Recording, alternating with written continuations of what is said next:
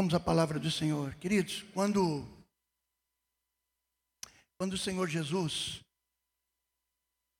na sua ressurreição se apresenta aos seus discípulos, pessoal da recepção, me ajude aí para a gente poder acalmar o pessoal aí atrás, principalmente.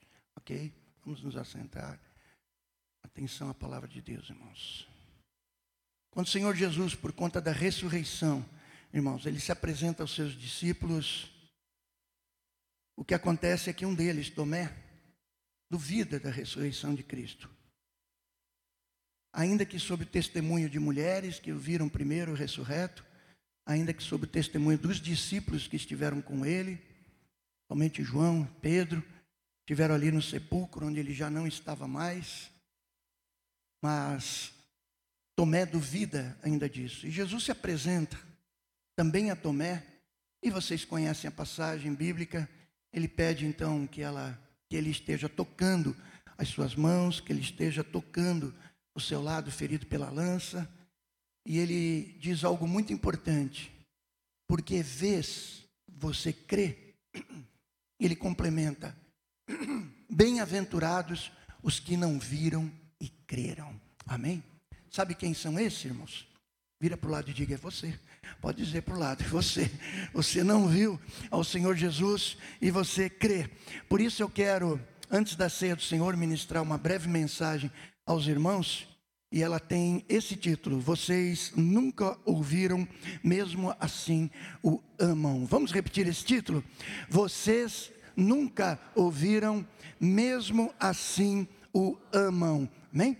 E esse, essa passagem, esse texto, ou esse título da mensagem, ele tem como fundamento, então, o texto da primeira carta de Pedro, primeiro capítulo, verso de número 8. Por favor, recepção, me ajuda para que o movimento cesse aí atrás, ok?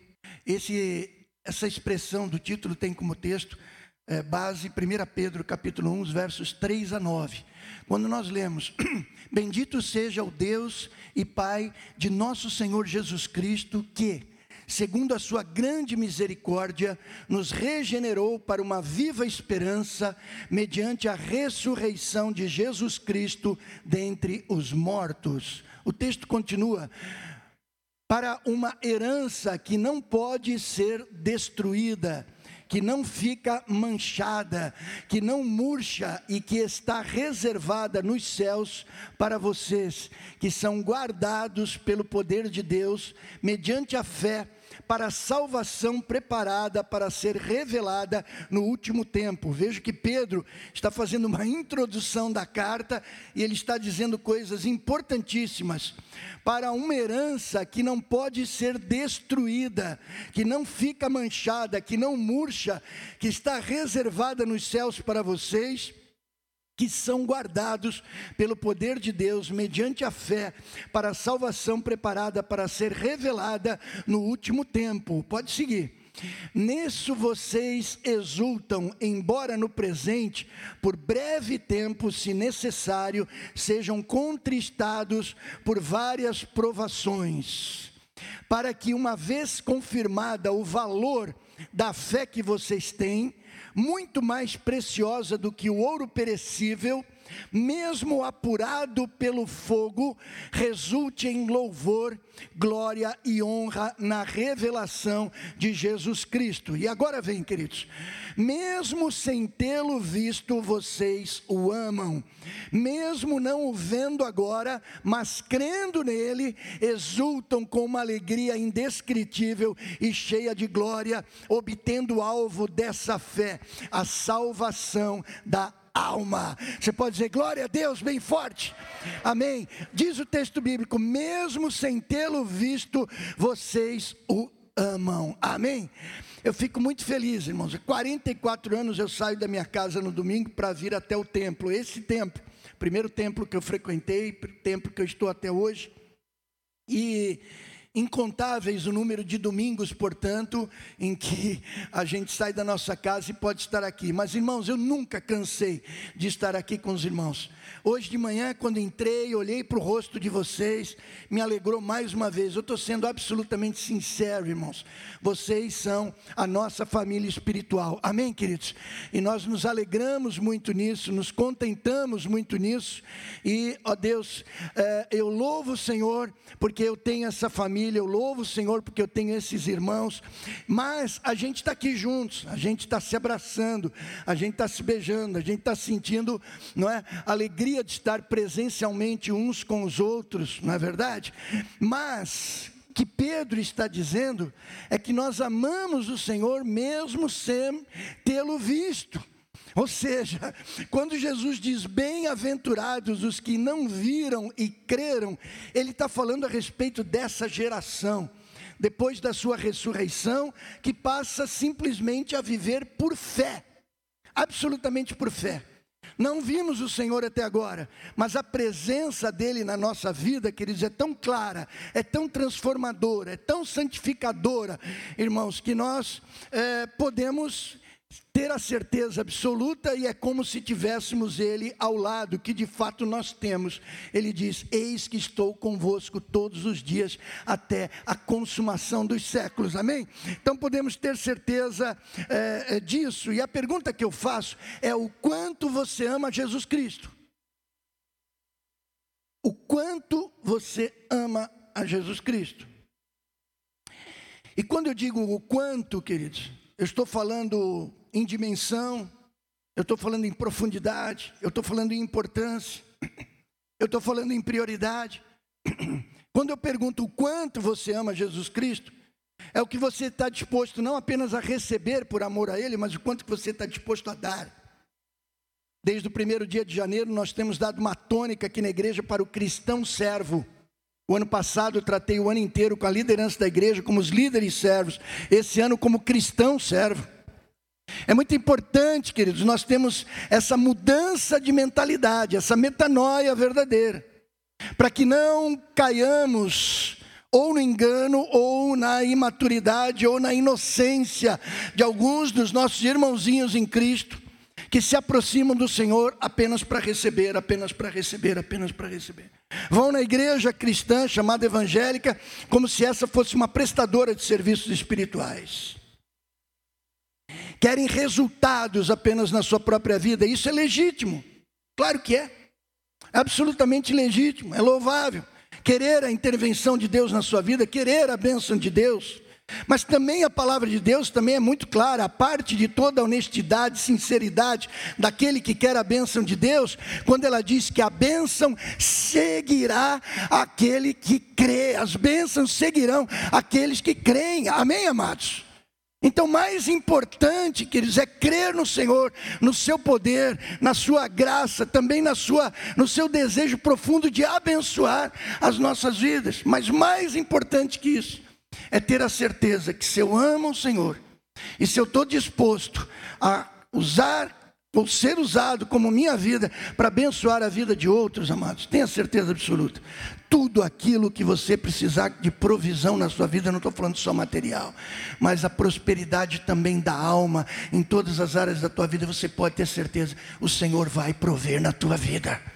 Aqueles que têm amado o Senhor, entregue a sua vida ao Senhor, servido ao Senhor, servido ao próximo, são testemunhos disso. A gente pode testemunhar a respeito disso. A minha pergunta é: quanto você ama o Senhor? Você ama o Senhor Jesus mais do que você já amou no passado? Talvez você faça uma relação de paixão, de paixão entre homem e mulher, por exemplo, não é? Quando você se apaixona, é aquela coisa é? intensa, forte, e você diz: Bom, minha paixão hoje não é a mesma. Que bom que não é, né? Porque o amor não se fundamenta exatamente na paixão, mas no investimento, no dia a dia, nos atos que vão muito mais do que as nossas palavras, dizer o quanto a gente ama alguém. Você tem, com certeza, conhecimento de pessoas que ouvem muito: eu te amo, eu te amo, eu te amo, mas a pessoa olha para ela e não acredita que ela ame. E não acredita, não é porque ela não diz, não acredita porque as atitudes, a conduta mostra que não ama. Então o Senhor Jesus não se deixa, queridos, levar apenas por confissão verbal, por declaração verbal, queridos. Ele não se deixa levar por isso, mas ele quer ver atos, ações de justiça na nossa vida. Aquilo que revele na prática, na nossa conduta, verdadeiramente que nós amamos o Senhor. Por isso eu pergunto: quanto você ama Jesus? Por isso é que eu pergunto: você ama Jesus mais do que você amava no passado? Essa é a questão, porque o cristão servo, querido, ele não serve ao Senhor por recompensa. Ele não serve ao Senhor essencialmente por recompensa. Ele não serve ao Senhor num, numa relação de débito e crédito. Eu vou investir nisso porque eu vou ter retorno, ainda que tenha. Ele não serve por essa razão. Ele serve porque ele tem uma ligação afetuosa com Deus. Ele serve porque ele teme a Deus, e temor não é medo, pode até começar com medo, mas ele vai muito além disso. É uma relação que é estabelecida com o Senhor Jesus Cristo pela absoluta consciência que nós temos de dívida impagável. O amor dele foi tão profundo, tão imenso, que eu não consigo retribuir. Portanto, é um amor irretribuível, não é algo que eu possa fazer e que possa demonstrar pelos meus atos que eu amo na dimensão que eu gostaria. Mas não tenho dúvida, queridos, não tenho dúvida. O temor a Deus leva a gente verdadeiramente a entender tudo isso. Amém, queridos? E a, e a podermos manter essa relação, essa condição de devedores ao Senhor. Amém? Irmãos, tem muita gente ajudando, fiquem tranquilos, ok? Por favor. Vamos atentar aqui, senão eu tenho que paralisar aqui a nossa reunião, ok? Fiquem tranquilos, tem muitos homens ali. O resgate já está presente aqui. Que Deus nos ajude, que Deus nos abençoe. Amém, queridos? Senhor Jesus mesmo que diz: Se me amais, guardareis os meus mandamentos. Isso significa: se vocês me amam, vocês vão guardar as minhas palavras. Foi ele que disse para Pedro: Se você me ama, você vai apacentar as minhas ovelhas. Portanto, irmão, ser cristão é amar tanto a Cristo que você quer conhecê-lo. Ser cristão é amar tanto a Cristo que você quer exaltá-lo. Ser cristão é amar tanto a Cristo que você quer agradá-lo. Ser cristão é amar tanto a Cristo que você quer servi-lo. Ser cristão é amar tanto a Cristo que você quer estar com Ele. Ser cristão é amar tanto a Cristo que você contar para os outros, querer que os outros vivam a mesma experiência que você teve com Ele. Por isso que o evangelismo para nós não é um peso, por isso que o evangelismo ele transborda. Unges a minha cabeça com óleo, meu cálice transborda, amém. Não tem como ser diferente, não é pesado para você conhecer a Jesus, exaltá-lo, agradá-lo, servi-lo, estar com Ele e contar para as outras pessoas, queridos. Isso é irresistível. Essa afeição pelo Senhor, ela consome as nossas vidas. Nós amamos a Cristo, sim, todos nós amamos, mas em que nível de amor que nós nos encontramos como servos do Senhor, amados? Que nível? É fato é, fato é que a Bíblia diz que esse nível de amor, ele pode mudar. Olhem para mim aqui, irmãos. Esse nível de amor, ele pode mudar ele pode crescer. Em alguns momentos, Jesus diz: Grande é a tua fé. Em outro momento, ele diz: Nunca vi tamanha fé. Em outros momentos, ele diz: Homens de pouca fé. Portanto, nós estamos falando de uma, de uma dádiva de Deus, disso que nós chamamos de fé, queridos. Que ela pode inflar, que ela pode crescer e que ela pode reduzir, não tenham dúvida disso. A questão é como é que nós lidamos com essa dádiva recebida do Senhor. Porque se temos a necessidade de permitir que essa fé cresça a cada dia, queridos, nós temos que fazer como os discípulos, quando o Senhor Jesus pede a eles que eles perdoassem 70 vezes 7. Eles dizem, Senhor, aumenta-nos a nossa fé, porque eles se sentiram incapazes de, incapazes de fazer isso. Então, meu amado, pode ser que você tenha um problema que para você ele vem numa dimensão maior do que a dimensão da sua fé. Peça a Deus que Ele vai dar liberalmente para você. Diga, Senhor, aumenta minha para que a tua fé possa engolir o problema. Mas o gigante sempre volta. Pode ser que mais tarde venha algo maior do que essa, vamos dizer assim, eu quero que você me entenda, do que essa dimensão de fé que você tem hoje. E é necessário que você peça a Deus uma fé maior para poder engolir com essa tua fé esse novo problema e superar. Amém, queridos? E quanto mais maturidade você ganha no Senhor Jesus Cristo, mais os desafios aumentam, mais a tua vida vai ganhando relevância, mais a tua vida vai ganhando uma, uma, uma, um, um perímetro cada vez mais amplo, as tuas realizações são cada vez maiores no Senhor. A tua obra vai sendo mais significativa no Senhor. Mas é necessário, meu irmão, minha irmã, que você peça fé, que você não se encolha quando a dimensão do problema que você encara, você percebe que não é suficiente com aquele recurso que você tem hoje. Mas a fé é expansiva. A fé é expansiva, queridos. E o amor de Deus, ele está exatamente vinculado, então, a isso, queridos. Portanto, é que eu digo, quando nós amamos em certo nível, é um questionamento que temos fazer, em que nível que verdadeiramente nós amamos ao Senhor. Jesus diz, só para você ter uma ideia, quem ama seu pai ou a sua mãe mais do que a mim, não é digno de mim. Parece cruel isso. Olhem para cá, irmãos. Amor de pai e de mãe, queridos, pelo pai e pela mãe, é algo absolutamente sagrado, a gente costuma dizer. Aí você pode achar que Jesus Cristo está sendo egoísta nisso. Tem nada a ver, Jesus não despreza pai e mãe. Jesus diz em outro momento: é, aquele que não ama é, seu filho ou sua filha mais do que a mim, não é, é digno de mim. Quer discutir amor de pai por um filho, por uma filha, queridos? Coisa tremenda, não é? Mas Jesus diz: o nível do teu amor por mim tem que ser maior, o nível do teu comprometimento, o nível do teu conhecimento por mim, o nível da tua exaltação, do teu agrado, do teu serviço, da tua presença comigo, contar aos outros a respeito de mim, esse nível tem que aumentar, queridos.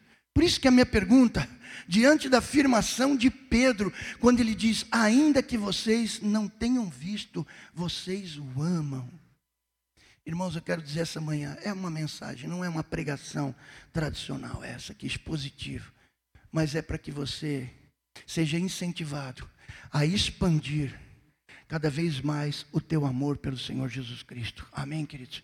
E isso significa, como diz o trecho que nós lemos, eu extraí essas expressões do texto bíblico, não é? conhecê-lo cada vez mais, exaltá-lo cada vez mais, agradá-lo, servi-lo, estar com ele cada vez mais, queridos.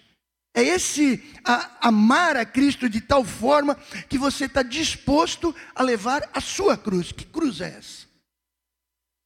Não é aquela cruz literal, queridos, de alguns peregrinos, né, que entendem que pelo esforço físico ou por algum tipo de vínculo de promessa que fizeram, Queridos, essas pessoas são absolutamente sinceros. Não duvidem da sinceridade dessas pessoas que colocam dois troncos nas costas em formato de cruz e caminham quilômetros e quilômetros até um lugar de adoração, até um local de peregrinação, para poder, não duvidem, para poder ter alguma promessa que eles fizeram ao Senhor, é, é, recompensado ou respondido. Não duvidem da sinceridade. Só que olha aqui para mim, queridos, preste atenção.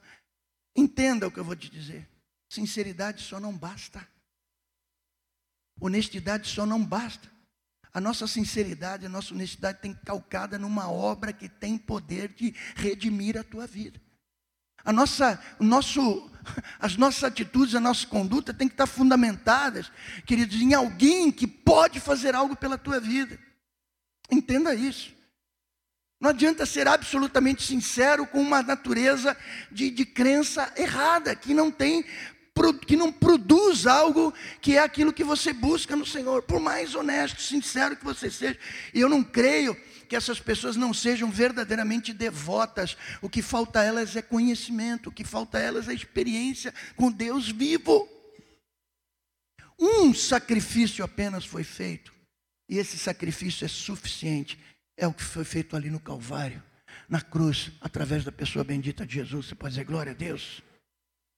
Quer dizer que nada eu tenha que fazer, queridos? Não. Jesus diz: aquele que quer vir após mim, tome a sua cruz, negue-se a si mesmo, siga-me. Tomar a cruz, queridos, é assumir todas as consequências de um compromisso radical com Jesus Cristo. Isso é uma cruz, sabe por quê? Porque o mundo odiou a Cristo e quando Jesus enviou os seus discípulos, ele diz: Assim como o mundo me odeia, eles odiarão a vocês. Eis que vos envio para o meio de lobos. Lobos. Mas eu vou estar com vocês. A cruz do Senhor Jesus Cristo é esse compromisso radical com o Senhor, ou seja, com as consequências do, dessa minha confissão não apenas da minha confissão verbal, mas da minha ação, da minha caminhada com Cristo. Ou seja, eu vou assumir a Cristo em todas as dimensões da minha vida, não apenas aqui no templo, não apenas com a minha família espiritual, não apenas no momento de celebração, mas sobretudo quando a gente abrir essa porta e sair por aqui, queridos, é onde a nossa cruz vai se revelar mais pesada. E é ali que nós vamos ter que reafirmar o nosso compromisso com o Senhor Jesus. Você pode dizer amém para isso? A sua vida, queridos, disposta, como diz Cristo, a rejeitar a si mesmo, os seus sonhos, os seus desejos, as suas emoções. Não significa que você vai perder o teu self. Não significa que você vai perder a sua identidade. Não. Mas você vai priorizar aquilo que a palavra de Deus revela, aquilo que é a baliza, aquilo que é realmente o, o, o padrão para a tua vida, eu vou querer andar, eu vou me esforçar o máximo para andar segundo essa palavra. E aí tenha certeza que o Senhor vai te abençoar. A vida cristã é atitude, viu, irmãos? Muito mais do que teologia. A teologia complementa a vida cristã. Mas a vida cristã é formada de atitude. Jesus, quando lá no Apocalipse, último capítulo, ele diz: Eis que cedo venho para retribuir a obra que cada um tiver feito através das suas mãos. Isso não é salvação pelas obras, queridos. Isso não é meritocracia porque eu fiz algo para merecer a salvação. Somos miseráveis pecadores e continuamos, mesmo salvos, somos miseráveis pecadores dependentes da graça e da misericórdia de Deus. Só que nós somos lavados no sangue de Jesus. Só que nós estamos em Cristo e nós somos vistos por Deus como justificados. Amém, queridos? Mas ninguém se iluda. Vida cristã é conduta. Jesus vai retribuir segundo as obras de justiça que nós tivemos feito na conduta, não apenas por confissão verbal. Os vossos lábios me adoram, disse Jesus para o povo judeu, aqueles fariseus hipócritas mas o coração de vocês está longe de mim. Ou seja, há uma atitude externalizada de espiritualidade, de religiosidade, mas o coração estava afastado, não mexia em nada na natureza deles de jeito nenhum. E quando a gente deixa o primeiro amor, tudo se torna uma obrigação na vida do crente. À noite eu vou pregar, quando o sal perde o sabor. Se vocês puderem, venham aqui. A pregação realmente mais longa essa noite, ainda com a ceia. Claro que eu vou atender o tempo que nós temos. Quando o sal se torna insípido. Venha, porque eu vou anunciar aqui que apesar do sal se tornar insípido, a palavra de Deus afirma que esse sal pode ter o seu sabor restaurado. Amém. Irmãos, a igreja do Senhor Jesus Cristo, e eu responderei diante do Senhor duplamente pela igreja 100% Filho, pela comunidade, pelas ovelhas que o Senhor me deu para pastorear. Precisa cada dia mais aumentar esse nível de relacionamento de amor pelo Senhor Jesus Cristo. Nós queremos uma igreja avivada, irmão. Não uma igreja plena de esquisitice, de coisa que venha do fígado, de emocionalismos apenas, mas uma igreja verdadeiramente avivada, que tenha comunhão íntima com o Senhor, que tenha identidade com Cristo e que viva de fato essa relação de testemunho com o Senhor. Quero que você entenda aquilo que acontece, por exemplo, na igreja de Éfeso. Está relatado lá no último livro, no livro do Apocalipse. Eu extraio aqui alguns dos conteúdos que você conhece muito bem. Está lá no capítulo 2, daqui a pouquinho eu vou ler. Eles sempre fizeram o que deveria ser feito. A Bíblia diz isso. e fizeram o que devia ser feito, porque é assim que sempre se fez. Ou seja, eles atendiam uma tradição, uma boa tradição, é verdade. Era o que se esperava daquela igreja. Era o que eles tinham planejado. Era aquilo que estava programado. E era assim que eles entendiam que as pessoas iam avaliar, que as pessoas iriam respeitar, que as pessoas iriam honrar. Eles estavam dentro de uma teologia correta. Eles tinham muitas ações louváveis, sinceras, verdadeiramente devotas. A questão é que o texto do Apocalipse diz que Jesus não vê sob essa ótica. Aí eu fico me perguntando, Senhor Jesus, como é que tu está vendo a minha vida? Ontem à noite eu saí aqui, estive na, na celebração de adoração aqui dos jovens, né? Trouxe uma mensagem de Salmo 84. Quão amáveis são os teus tabernáculos. Falei sobre esse Salmo 84. Maravilhoso salmo. E realmente fui para minha casa intercedendo, orando, pedindo, Senhor, aviva os nossos jovens. Levanta uma geração verdadeiramente avivada, não apenas exteriormente. Eu gosto de exterioridade também, confesso. Eu gosto de jovens que louvam, que gritam, que dão glória a Deus, que, né, que manifestam a presença do Espírito Santo na, na, vida, mas eu, o avivamento pelo qual eu fui clamando, quando eu peguei o carro até chegar na minha casa, é, Senhor, aviva os nossos jovens, coloca fogo no coração desses jovens, porque esse tempo que nós estamos vivendo, essa geração da qual eu faço parte, vai passar se o Senhor Jesus não vier, não vier antes, queridos. E quem vai receber o bastão da salvação vai ser essa geração, queridos. Uma geração que tem um altíssimo potencial de ir adiante, mas precisa de fundamento fundamento na palavra, fundamento da experiência com Cristo, fundamento do batismo com o Espírito Santo. Queridos, a gente prega o batismo com o Espírito Santo não é por doutrina, porque nós viemos de uma, de uma missão pentecostal lá de desde 1804, com o nascimento do Jon Ongman na Suécia, depois os outros fundadores, Levi Petrus, fundador da, da missão que enviou os meus sogros para o Brasil em 1864, 1955 começa o movimento missionário sueco para o Brasil. Aliás, antes disso, perdão, 1942, em 55 meus sogros vêm para cá, um povo avivado. Um povo que deixou emprego, um povo que deixou salário, um povo que deixou uma vida próspera na Suécia, uma tranquilidade por amor às almas perdidas, queridos.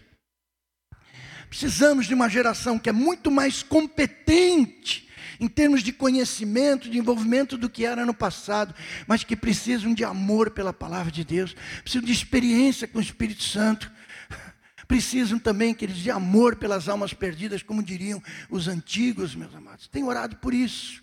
Quero ver isso e quero fazer parte desse mover. O Senhor Jesus vê isso, queridos. Ele não vê apenas uma teologia correta. Ele não vê apenas as pessoas fazendo tudo aquilo que é esperado, que é planejado, que é programado. Ele não vê uma geração que apenas fica esperando uma boa avaliação, um respeito, uma honra. Ele quer uma geração aguerrida. Não apenas que rejeite esse sistema que nós estamos vivendo, mas que avance, que vá para cima, uma igreja propositiva, uma igreja que encara, uma igreja que combate aquilo que está errado, queridos. E Éfeso, meus irmãos, acaba sendo esse tipo, esse protótipo de igreja. Vamos lá para Apocalipse capítulo 2, vamos ler os cinco primeiros versos. Ao anjo da igreja em Éfeso escreve, escreva. Estas coisas diz aquele que conserva na mão direita as sete estrelas e que anda no meio dos sete candelabros de ouro. Jesus falando, Jesus falando, Jesus falando. Conheço as obras que você realiza, tanto o seu esforço como a sua perseverança. Jesus louvando a igreja de Éfeso pelo esforço e perseverança. Sei que você não pode suportar os maus e que pôs à prova os que se declaram apóstolos e não são, e descobriu que são mentirosos. Você tem perseverança e suportou provas por causa do meu nome, sem esmorecer. Tenho, porém, contra você o seguinte: você abandonou o seu primeiro amor. Lembre-se, pois, de onde você caiu. Arrependa-se e volte à prática das primeiras obras. Se você não se arrepender, virei até você e tirarei o seu candelabro do lugar dele. É uma ilusão que a teologia de alguns, e esses alguns são muito influentes no meio chamado cristão evangélico hoje, que pensam que até mesmo a perseverança do cristão não é de responsabilidade do cristão, é de responsabilidade do Senhor. Não é. Não é. Preguiça espiritual, preguiça comportamental, preguiça de atitudes, de conduta, não vai turvar a teologia, a palavra, a própria palavra de Deus, queridos. Arrepende-te. Volte à prática das primeiras obras. Eu repito, não são obras meritórias, que são justificadoras. E quando você lê os versos anteriores, você é levado a pensar: a igreja de Éfeso era uma igreja irrepreensível. Irrepreensível. Fazia tudo de fato o que era esperado, planejado e programado. Irrepreensível. Até diante dos outros, irrepreensível. Só que os olhos do Senhor não enxergam assim. Ou seja, um conjunto de atitudes, de ações muito legal, muito corretas, muito louváveis, muito, sabe, eh, devotas, mas o coração dele estava longe. Estava longe. Cristo, queridos, ama a igreja, diz a palavra de Deus, e as portas do inferno não prevalecerão contra a igreja. Amém, queridos? Mas nós estamos falando em termos de igreja, de corpo de Cristo. A questão que está sendo tratada aqui é uma igreja local. A questão que está sendo tratada aqui é o coração das pessoas que estavam naquela igreja. A igreja não será nunca vencida pelo inferno, pelo antirreino, queridos. Mas a questão que Cristo está olhando aqui é o coração de pessoas ele não está olhando a instituição. Jesus está olhando o coração de pessoas. Ele se afirma como pedra angular. Ele está dizendo que a sua glória e a sabedoria são dadas à igreja pelo Espírito Santo, que deu para a igreja pastores, mestres, apóstolos, profetas, evangelistas. A pergunta é: por que, que Éfeso não ouviu? Por que, que a igreja parte, né, vamos dizer assim, não houve no dia de hoje ainda. Mesmo que o Espírito Santo de Deus continue presente entre nós, queridos. A verdade é que o texto mostra que Jesus sonda os corações. E eu não posso me esconder na instituição. Eu, pastor, não posso me esconder na instituição. Não posso me esconder na minha posição. Não posso esconder, nem eu, nem você, na instituição, no corpo de Cristo como igreja, no ajuntamento, porque Jesus Cristo sonda os corações. A minha pergunta é: por que é que Éfeso não ouviu? João, quando recebe essa revelação para trazer às igrejas, veja o que ele ouve da parte do Senhor em Apocalipse capítulo 1, verso 17. A primeira parte do verso apenas. Ao vê-lo, caía aos seus pés como morto. Porém, ele pôs sobre mim a mão direita, dizendo: Não tenha medo, eu sou o primeiro e o último. Diga comigo: Não tenha medo. Olhe para o lado e diga: Não tenha medo, meu irmão. Quem está dizendo para você, olha aqui, quem está dizendo para você é aquele que tem sete estrelas, um sol nas mãos, queridos, o primeiro e o último. Você tem sim responsabilidade sobre a tua vida. Não descanse na teologia. Não descanse na. Eu não tenho nenhum medo de teologia, pelo contrário, eu estudo cada vez mais. Nenhum receio. Só que os meus afetos com o Senhor, a minha ligação com o Senhor não depende de teologia, depende da minha intimidade com Ele. Teologia é complemento para entender e ensinar a palavra de Deus. A perseverança é você quem tem que dar conta. É claro que o Espírito Santo te assiste, não tenha a menor dúvida disso, em todas as tuas necessidades.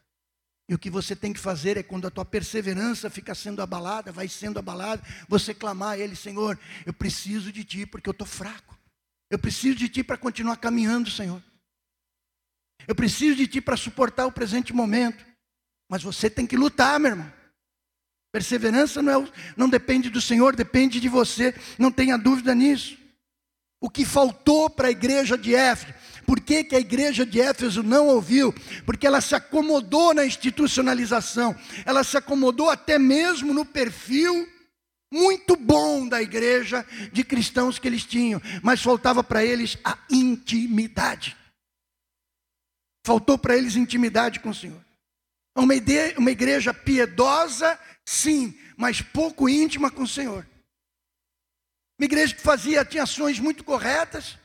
Eu quero ter ações muito corretas aqui na igreja, nos esforçamos diariamente por isso, mas eu gostaria também, porque entendo que essa é a vontade do Senhor, uma igreja íntima com o Senhor Jesus, amados. Cada um de vocês desfrute disso. E Cristo leva muito a sério a sua comunhão com Ele. E às vezes Deus retira a comunhão dele conosco. Entenda, parece que ele se afasta de nós para que a gente volte a ter fome de Deus. De à noite vou falar sobre isso também. Às vezes a comunhão é retirada, às vezes parece que ele se afasta de nós, para saber de nós o quanto que nós o ansiamos. Como a corça anseia pelas águas, assim o meu coração anseia pela tua presença, Senhor. Ele quer saber disso, querido. E quando isso não acontece, meus irmãos, vem pecado, vem dor, vem circunstâncias da vida, o coração vai empedrando, o coração vai endurecendo, queridos. O fruto se instala, eu deixo a comunhão, eu deixo a congregação. E aí muitos de nós se surpreendem. Estava aqui a semana passada, estava nada, estava o corpo. Já está longe faz tempo. Se escondeu, disfarçou, preservou o tique de crente, mas o coração já estava longe. A dor se instalou, o pecado se instalou, a separação de Deus se instalou. Não há mais devocional, não há mais um tempo a sós com Deus, não há mais escuta íntima daquilo que o Espírito Santo tem para falar. E aí o pior acontece, queridos, não tenha dúvida. A palavra diz para a igreja de Éfeso: volte Lembre-se do seu início. Não é da sua infância espiritual. Não é no tempo em que você era neófito, portanto, novo na fé. Não é o tempo em que você era imaturo. Mas lembre-se do momento em que você entregou a tua vida ao Senhor Jesus, a qualidade da alegria que você tinha no passado. Era uma alegria ingênua, é verdade. Era uma alegria inicial, é verdade. Era uma alegria de uma criança que acabou de nascer para novidade de vida. É verdade, queridos. Mas que qualidade de amor por Jesus nós tínhamos naquele momento, amado. Os anos passam, as lutas vêm, a maturidade é exigida. Nós precisamos trabalhar a construção de um caráter cristão eficaz. Nós vemos os problemas dentro da comunidade, todas a têm, não se iluda. Não é mudando de igreja ou de congregação que você vai resolver o teu problema. Teu problema não é construído de fora para dentro. A tua solução não é construída de fora para dentro, mas de dentro para fora. Seja sal e luz onde você está. E é possível. Há espaço para você ser bênção aonde você se encontra, não tenha dúvida. A palavra de Deus mostra então que a gente transbordava de alegria, que a gente não enjoava da Bíblia, a gente não enjoava da congregação. Hoje a gente prefere ficar sozinho. Hoje a gente não quer muito companhia dos irmãos, porque pessoas são complicadas. E são mesmo, eu vejo por mim. Pessoas são complicadas, pessoas têm lá as suas manias, né? Os seus toques, essas coisas todas. Né? Você falava de Jesus para todo mundo, você queria mais, mais e mais de Jesus. O apelo que eu faço, queridos, olhe para a sua vida.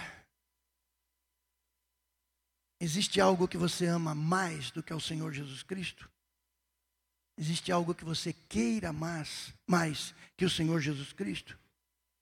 Existe algo, alguém a quem você serve mais do que ao Senhor Jesus Cristo? Existe algo, alguém que você honra mais do que ao Senhor Jesus Cristo? Reavalie, porque o primeiro amor está em perigo. Efésios fazia tudo certinho. Mas Jesus, que sonda os corações, queria ver neles, de fato, esse primeiro amor. E aí ele diz: preguem o Evangelho. Preguem o Evangelho. É no serviço, meus irmãos, que nós vamos experimentar cada vez mais o Senhor Jesus Cristo. Não é somente no nosso lugar secreto, porque se existe um, uma circularidade da nossa fé, repito, se existe uma circularidade da nossa fé, ela começa com a leitura da palavra de Deus, ela continua com a nossa oração, ela segue com a nossa adoração, ela continua com a nossa contemplação daquilo que Deus fez. Ela segue em relação à nossa missão, é de fora para dentro, Jerusalém, Judéia, Samaria, confins da terra. A espiritualidade está expressa nisso. É o santo dos santos, o lugar santo, o átrio e todas as nações. A Bíblia mostra isso claramente. Em Jesus vivemos, nos movemos e existimos. O aspecto missional e missionário é a grande razão. Por isso que no texto Jesus fala e nos manda pregar o Evangelho. O que é pregar o Evangelho? O que não é pregar o Evangelho? É dizer para as pessoas mudarem de religião. Isso não é pregar o Evangelho. Pregar o Evangelho não é dizer para as pessoas que ser cristão é necessariamente frequentar um templo. A frequência vai fazê-lo cristão. É maravilhoso, mas não é. Pregar o Evangelho do Senhor Jesus Cristo não é dizer que Deus é partidário dessa ou daquela religião. Cristo não era cristão, Deus não é cristão, Deus é Deus, Cristo é Cristo. Cristãos somos nós. Pregar o Evangelho do Senhor Jesus Cristo não é fazer todas as coisas como se tudo dependesse de nós. Não é. Há dimensões da vida que dependem de nós, mas há dimensões que dependem exclusivamente de Deus. Pregar o Evangelho do Senhor Jesus Cristo, ou o Evangelho do Senhor Jesus Cristo, não é glorificar homens na terra. Não é. Sejam eles quem for, forem. Pastores, mestres, doutores, profetas, presidente da república, senador, governador. Evangelho não é glorificar homens na terra. Evangelho também não é para você separar o joio do trigo. É conviver no meio de tudo isso, discernindo quem é joio e quem é trigo, mas aguardar, porque quem vai arrancar o joio são os anjos do Senhor e não você. É conviver com isso, suportar isso, tolerar isso, exercer discernimento em relação a isso. Os doentes sempre tereis convosco, disse Jesus. Só doente de corpo, não. Pregar o evangelho do Senhor Jesus Cristo não é criar império terreno. Império para si próprio. Reino para si próprio. Muitos fazem isso. Facinho cair nisso. Facinho escorregar para esse acostamento. Pregar o evangelho do Senhor Jesus Cristo é qualquer coisa, queridos, que não seja a presença de Deus no coração das pessoas. Tudo aquilo que a gente olha e que a gente pode chamar de reino de Deus, não é Reino de Deus é isso que está aqui. É um povo com coração ardente, amando ao Senhor. Amando ao Senhor Jesus Cristo. Você pode aplaudir o nome do Senhor. Isso é reino de Deus. Isso é reino de Deus. O resto é resto. O resto é resto. O resto a gente faz para dar conforto para o povo, o resto a gente faz porque a lei obriga, o resto a gente faz por, por uma, uma série de outras condicionantes. Mas nada que você possa enxergar que você possa tocar, que tenha concretude, pode ser chamado de reino de Deus. Reino de Deus são vidas transformadas, queridos. O Evangelho é essa boa nova.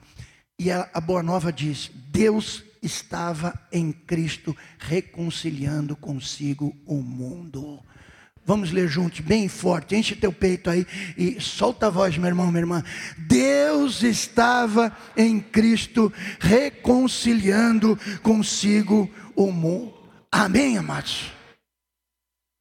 Jesus Cristo, queridos, não construiu nada fora do coração humano. Nada. Não construiu templos, não escreveu livros, nada. Não fez nada que não tivesse a ver com o coração humano, com a vida. Nada que cabe, que tenha as características do reino de Deus, ele fez fora do coração de pessoas. Por isso o evangelho é reconciliação. O resto é apêndice. E o apêndice nunca pode tomar a vez daquilo que é essencial. Reconciliar Deus com o mundo, queridos, é reconciliar a tua pessoa com o Senhor, consigo mesmo, através do perdão, do arrependimento, da reconciliação com Deus, e na medida do possível que você for usado por Deus, reconciliar o teu próximo com o Senhor. Porque quem foi perdoado, perdoa. E a gente traz essas pessoas. E como eu disse ontem à noite, no Salmo 84, um salmo do peregrino, à medida que nós caminhamos para Jerusalém, e ali era literal. O peregrino, pelo menos uma vez na vida, ele se dirigia ao templo em Jerusalém. Judeu, pelo menos uma vez na vida, era recomendado que ele fosse ao templo em Jerusalém. Então ele vai cantando ao Senhor. A alegria que ele tem de estar caminhando em relação a Jerusalém. Queridos, o templo hoje não é isso. Não é o templo de Salomão, não é o templo lá de, de, de, Israel, de Jerusalém. O templo agora somos nós. Nós somos templo do Espírito Santo. A nossa caminhada não é mais uma peregrinação geográfica mesmo, de movimentação, mas é uma peregrinação na vida, a forma como a gente vive, como a gente caminha. A presença de Deus está nesse templo e faz com que a nossa caminhada com Cristo porque ele prometeu que estaria conosco todos os dias até a consumação dos séculos, nos leva para Cristo. Diga comigo, com Cristo, para Cristo. Ele está conosco e nos conduz para Ele mesmo. Essa é a realidade que o Antigo Testamento apontava e da qual nós estamos falando hoje. Amém? O quanto você ama a Cristo. O quanto você está disposto a colocar em segundo plano para que Cristo assuma o primeiro lugar na tua vida, o controle da tua vida. Tenha certeza absoluta. Se você faz isso, posiciona Cristo como orientador de toda a tua vida, todas as coisas vão ser acrescentadas. Creia nisso. Não sou eu que estou prometendo. A palavra de Deus e Deus tem compromisso com a sua palavra e Ele é fiel para cumprir. Amém? Aplauda o nome do Senhor Jesus e abençoe a vida de quem está do teu lado. Em nome de Jesus. Vamos ficar de pé, queridos. Vamos ficar de pé. Que Deus te abençoe. Se você puder, venha à noite. A mensagem à noite vai ser mais ampla. Se o sal se tornar insípido, como lhe restaurar o sabor? Não é? Nós vamos estudar isso essa noite, em nome de Jesus. Aleluia.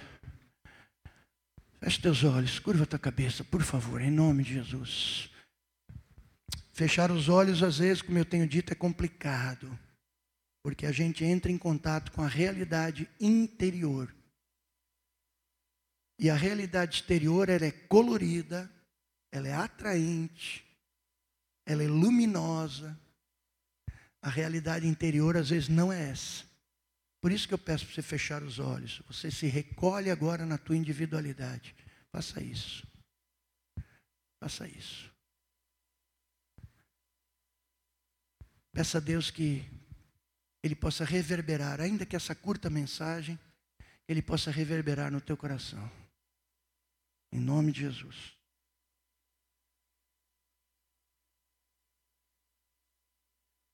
Você está crescendo em amor por Cristo?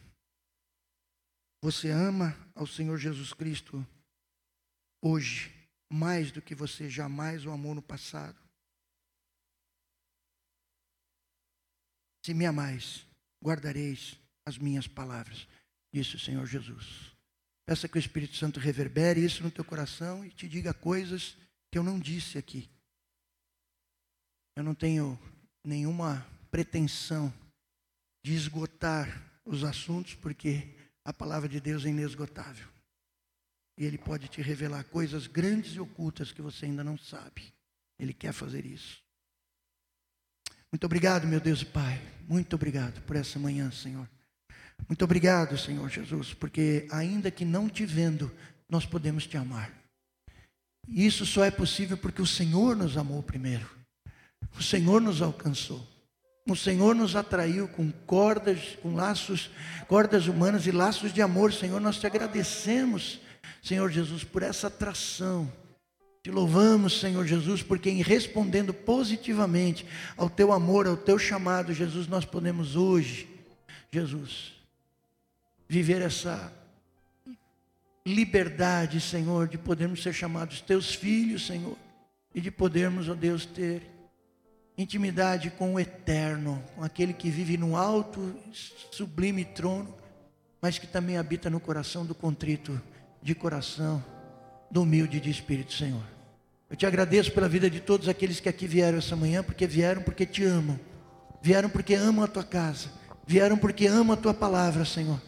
Oh Deus bendito, toca o coração de cada um dos meus irmãos, aviva, Senhor, acende a chama, ainda cada vez maior, Senhor, de amor ao Senhor, para que possamos, Jesus amado, estar atentos à tua vontade em relação à nossa vida, não façamos nada de maneira institucionalizada, mas que a gente seja dirigido pelo teu Espírito, porque aqueles que são guiados pelo Espírito, esse verdadeiramente são os filhos de Deus. Nós queremos ser filhos teus, Senhor, guiados pelo teu Espírito Santo. Portanto, nos ajuda. Sem ti nada podemos fazer, a nossa suficiência vem do Senhor. Eu te peço, meu Deus e Pai, nessa hora, isso eu te peço que o Senhor socorra, ó Deus, cada coração que está aqui, cada coração aflito, cada coração, meu Deus amado, que, ó Pai bendito, tem sofrido por esta ou por aquela razão, o Senhor sabe, Deus, aqueles que têm varado a noite, às vezes de joelho, chorando, clamando, aqueles, ó Deus, que têm sido perturbados por algo que os aflige, que os faz sofrer, Senhor, visita com a tua presença bendita esses corações, Deus, aquieta a a alma, Senhor, desses meus irmãos, ó oh, Pai bendito. Ó oh, Deus, responde segundo a tua graça que é infinita, Jesus amado. Ó oh, Deus, e traz a paz que excede a todo entendimento. A paz não é aquela que o mundo dá, mas é aquela que só o Senhor pode dar. Pacifica, pacifica os corações, Jesus. E ajuda-nos, Senhor a avançarmos cada dia para um nível mais elevado de relação, de intimidade e de amor ao Senhor. Eu te peço agradecido em teu santo nome, meu Deus, meu Senhor, meu Salvador Jesus. Amém, Senhor.